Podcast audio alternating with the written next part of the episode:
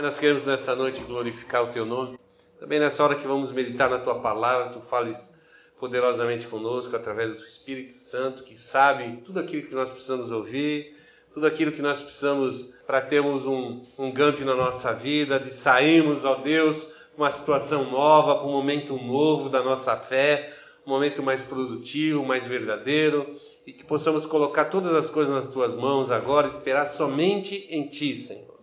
Em nome de Cristo nós oramos e te agradecemos. Amém e amém, Senhor.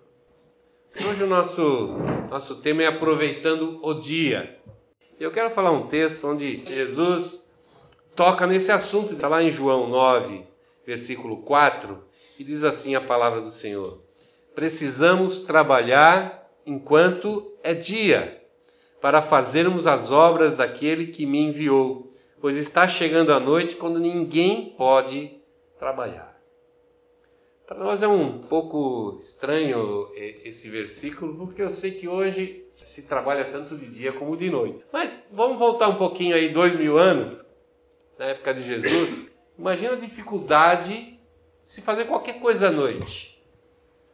Sem eletricidade, sem, sem luz, e as pessoas tinham muita dificuldade de fazer qualquer tipo de atividade depois que o sol se punha. Então, para um judeu na época de Jesus, tudo que se tinha que fazer no trabalho era enquanto havia a luz do dia. É interessante que Jesus está falando para os seus discípulos a respeito de aproveitamento, do aproveitamento do dia, mas ele não está falando desse tipo de trabalho diário de agricultura ou de alguém que cuidava de animais ou da dona de casa que, que tinha que fazer os seus afazeres. Mas o que Jesus estava falando? Jesus estava falando da obra de Deus. Jesus estava falando, talvez naquele primeiro momento, de alcançar Israel. Mas no momento posterior, fundada a igreja, alcançar todo o mundo. Alcançar todas as pessoas em todos os lugares, em todos os tempos. Essa que é a obra que Jesus Cristo tem nos deixado a fazer como igreja. A expressão remir o tempo. A gente vê na, na tradução na linguagem de hoje alguma coisa tipo assim, aproveitando o tempo. Remir o tempo, aproveitando o tempo. Mas remir o tempo, ele, ele, ele tem um significado um pouco mais profundo. Remir significa tirar de, de, da mão de alguém que tem poder sobre aquela coisa ou pessoa. É como se alguém sequestrasse né, alguma coisa nossa e a gente foi lá para recuperar, para trazer de volta para o nosso domínio, para nós.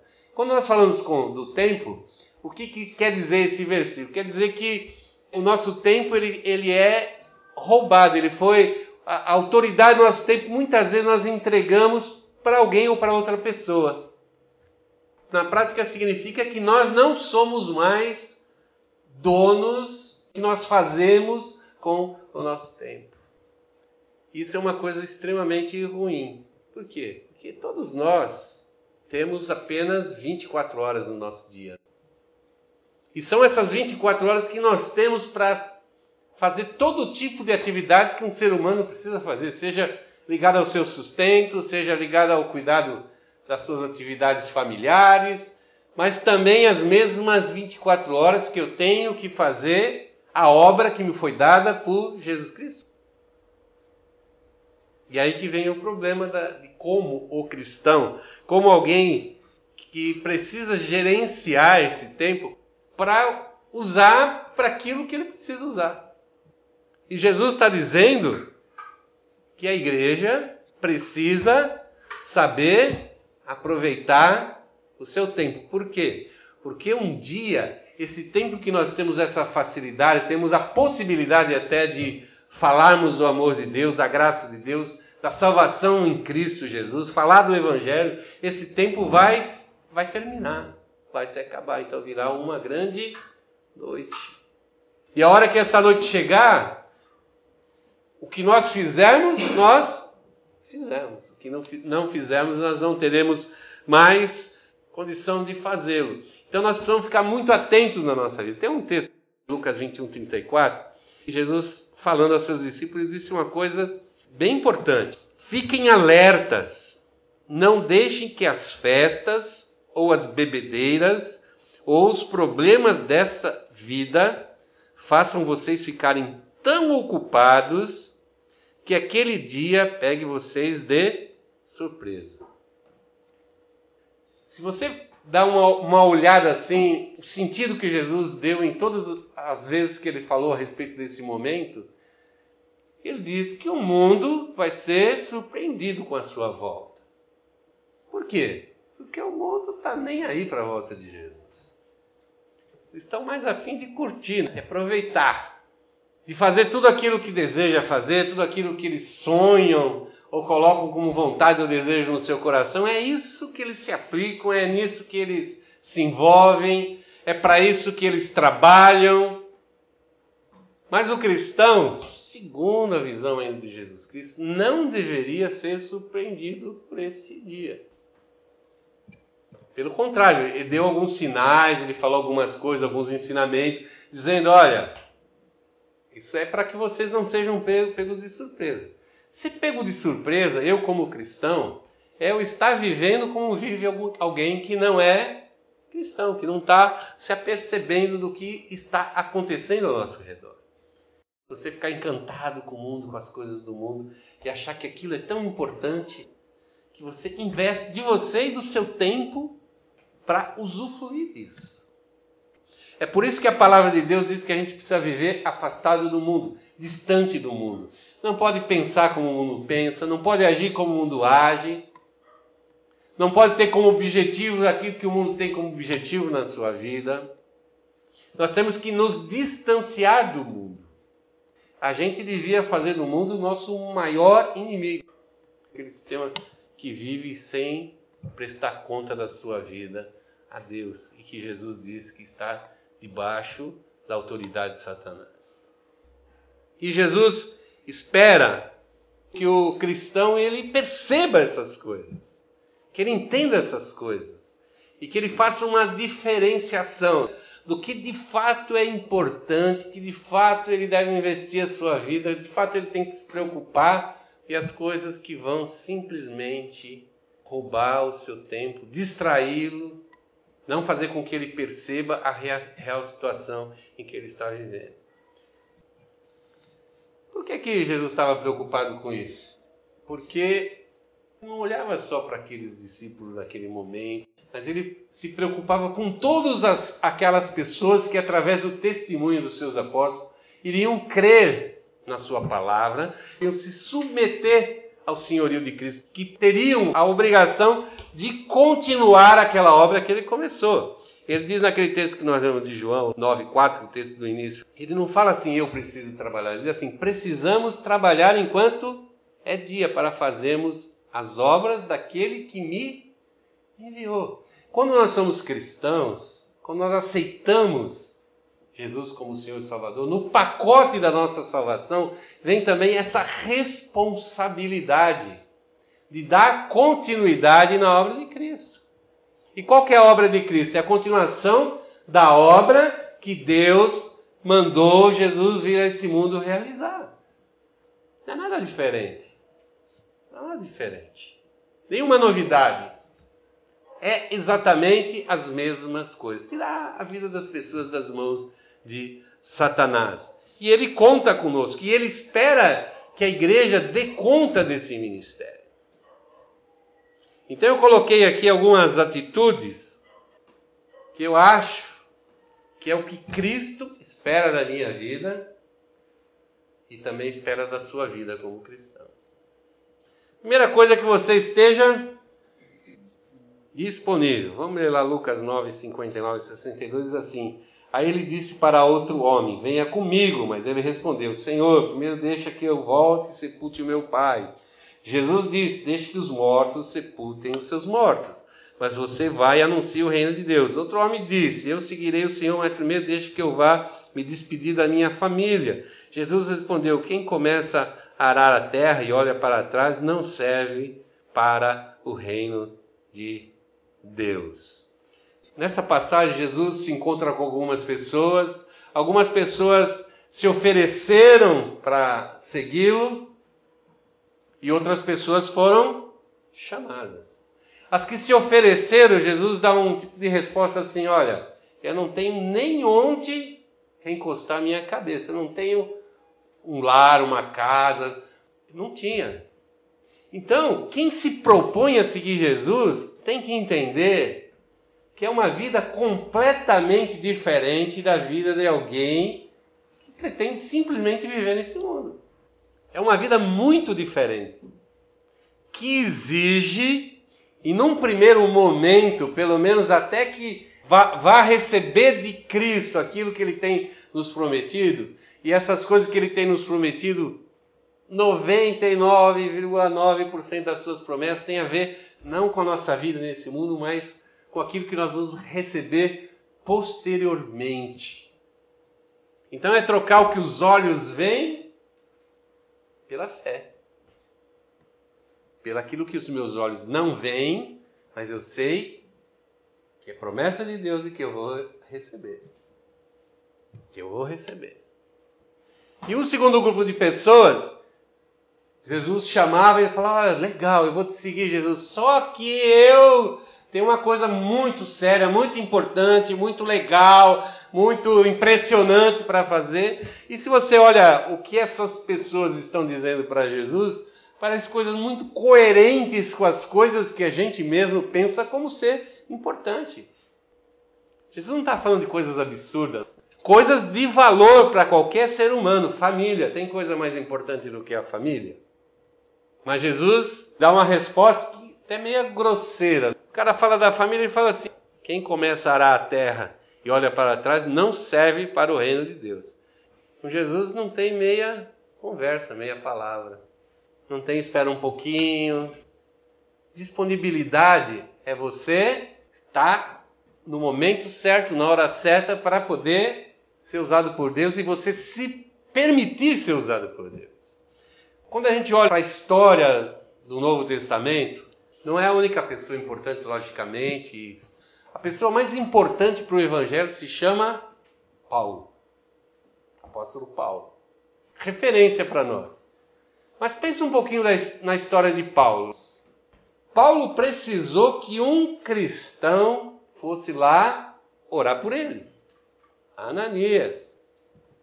E foi interessante que Ananias é chamado. E Jesus chega para e fala: Ananias, eu quero que você vá em tal lugar ali, deu o endereço para ele. Vai lá, você vai encontrar um cara, Paulo. Opa, acendeu a luz vermelha na cabeça do Ananias. Paulo, você está falando sério, senhor? Esse cara é um perseguidor da igreja. Eu vou lá para abençoar o perseguidor da igreja. Ele faz um, uma lutazinha ali com Jesus. Jesus fala: Não, cara, não pensa assim. Esse cara vai ser super, hiper importante para a igreja. Não parece, mas vai ser.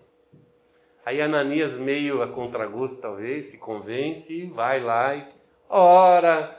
O apóstolo Paulo é curado das suas vistas ali, cai as, umas escamas dos seus olhos, estava sem enxergar. Ele é batizado com o Espírito Santo, é batizado, e a partir daquele momento ele passa a fazer parte da igreja do nosso Senhor Jesus Cristo. E aí depois a gente viu na sequência da história de Paulo como foi importante Ananias, mesmo questionando um pouquinho o Senhor ali. Jesus, se eu fosse tu, eu não faria isso. E se ele não fosse? O Evangelho chegou até nós hoje muito pela obra do apóstolo Paulo. A teologia que nós usamos chegou a nós muito pela obra do apóstolo Paulo. Então, se Ananias não fosse, não ia ter Paulo, não ia ter teologia, não ia ter igreja? Eu acho que ia ter. Com certeza Jesus faria de outra maneira, arrumaria de outra maneira. Paulo iria ser chamado de todo jeito. Quem que ia se prejudicar nessa, nessa situação? O próprio Ananias, porque um dia ele teria que dar conta a Deus do que ele não fez o fato dele se colocar indisponível para Deus. Indisponível é exatamente essa situação. Sei o que tem, que tem que ser feito, fica claro para mim, mas eu não posso, eu não tenho tempo, eu não tenho, eu não quero, não tenho vontade.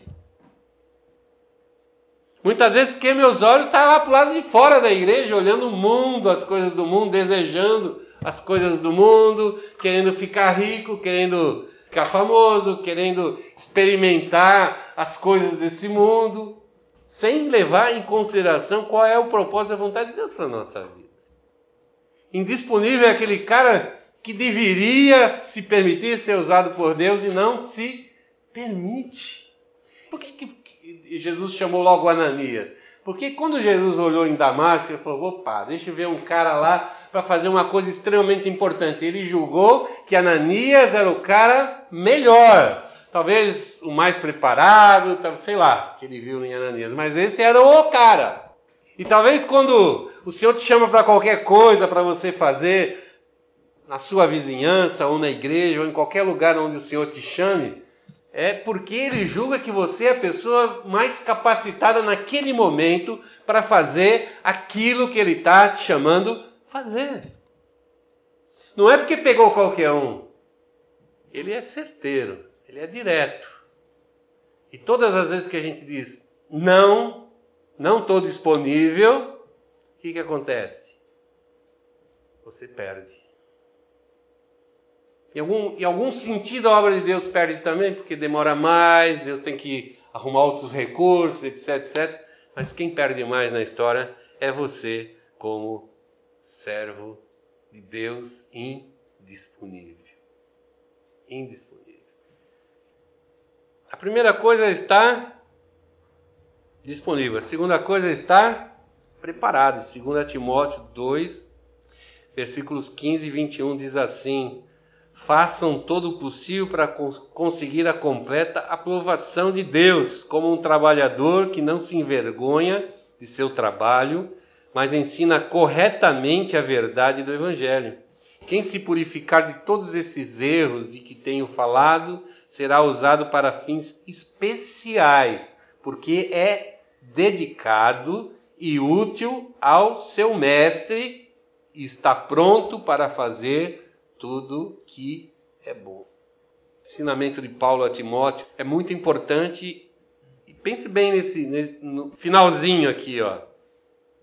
Que o cristão que se purifica será usado para fins especiais, porque é dedicado e útil ao seu mestre, está pronto para fazer tudo o que é bom. A segunda coisa é estar pronto. O que é estar pronto? Estar preparado estar preparado. Muitas vezes nós até queremos ir. Aí começa o grande problema, né? Que preparação demanda tempo. E para mim achar esse tempo, eu tenho que negligenciar outras coisas que talvez eu quisesse fazer. Preparação para fazer a vontade de Deus não vem de graça, não. A gente não se prepara enquanto dorme. A gente quer se preparar assim sem fazer nada tem um custo, tem um preço, tem uma dedicação, uma vontade, que é tão complicado, tão difícil para nós, quanto qualquer outro tipo de preparação para qualquer outra coisa, com um agravante, o caráter espiritual da situação. Além da dificuldade que nós temos humana e pessoal, também o inimigo coloca armadilhas nesse caminho coloca aqueles pratos desejosos, né? Aquelas coisas bacanas na nossa frente e a gente fica que nem bobo encantado, né? E perde o foco. Perde. Alguém que quer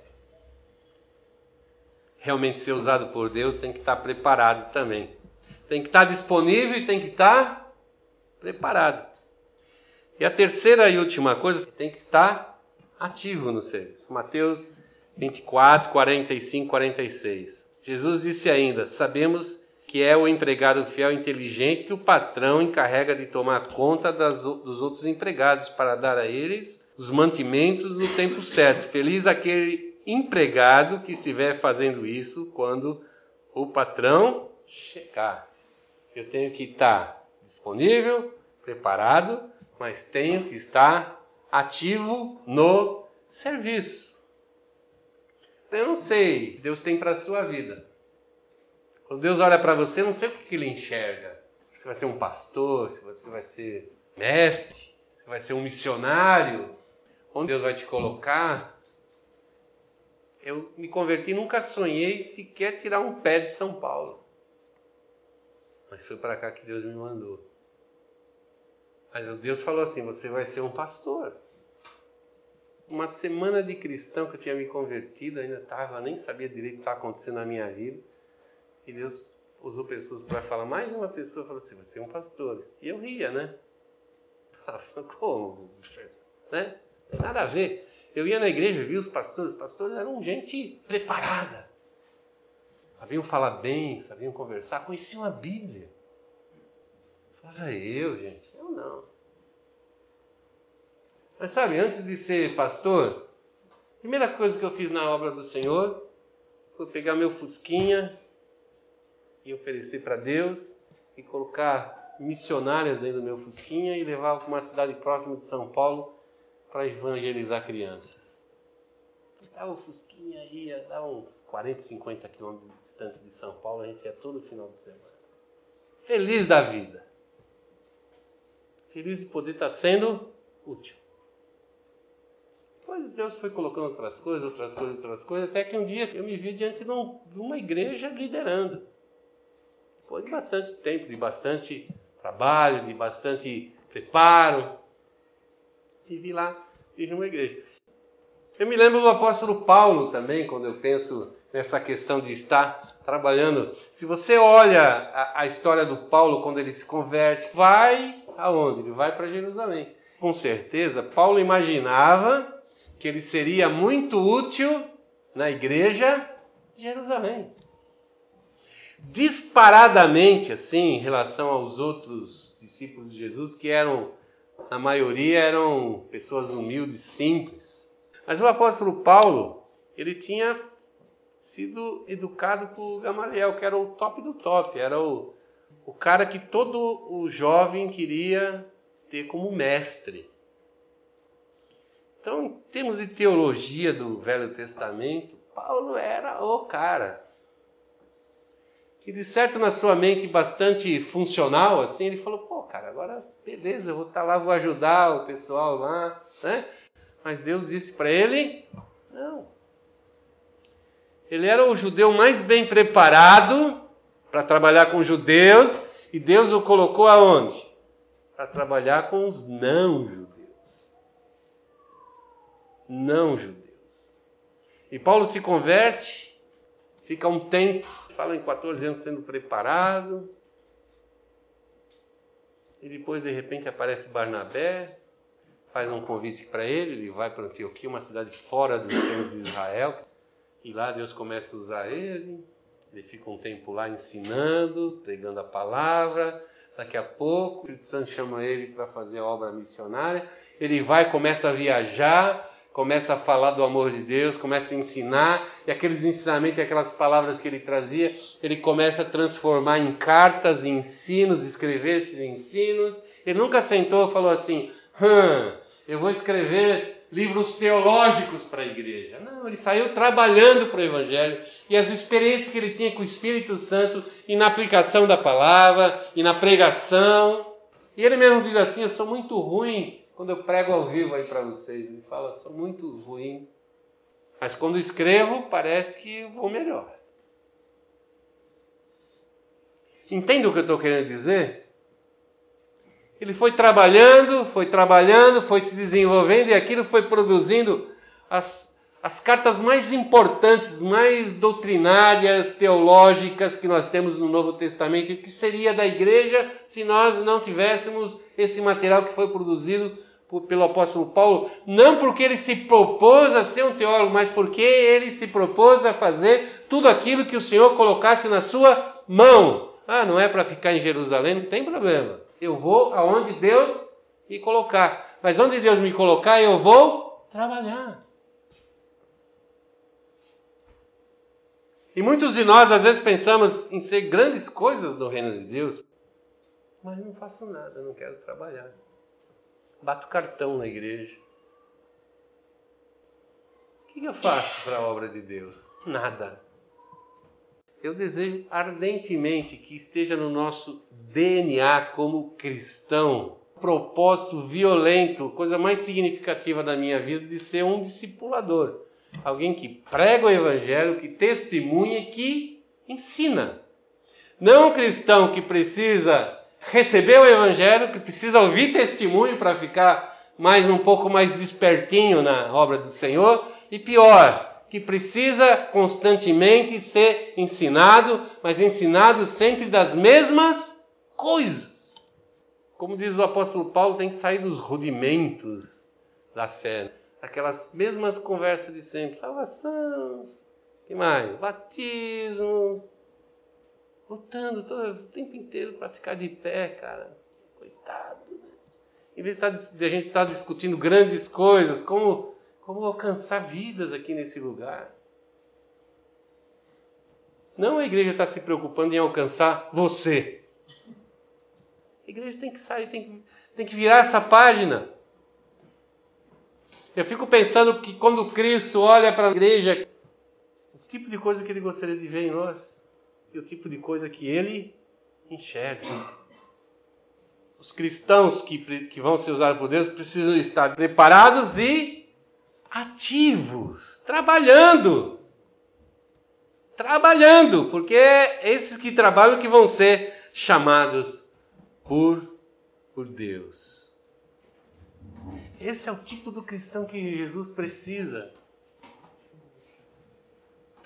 É mais do que ele quer, o que ele precisa. Jesus precisa de nós para levar adiante essa obra. Mas você precisa estar da forma que Jesus possa realmente te usar.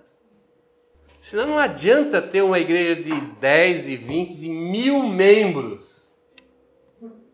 As pessoas que não estejam no ponto, não estejam disponíveis, não estejam preparadas e não estejam ativas no serviço.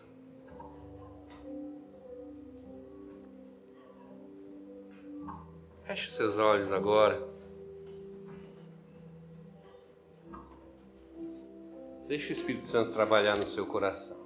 Vamos orar.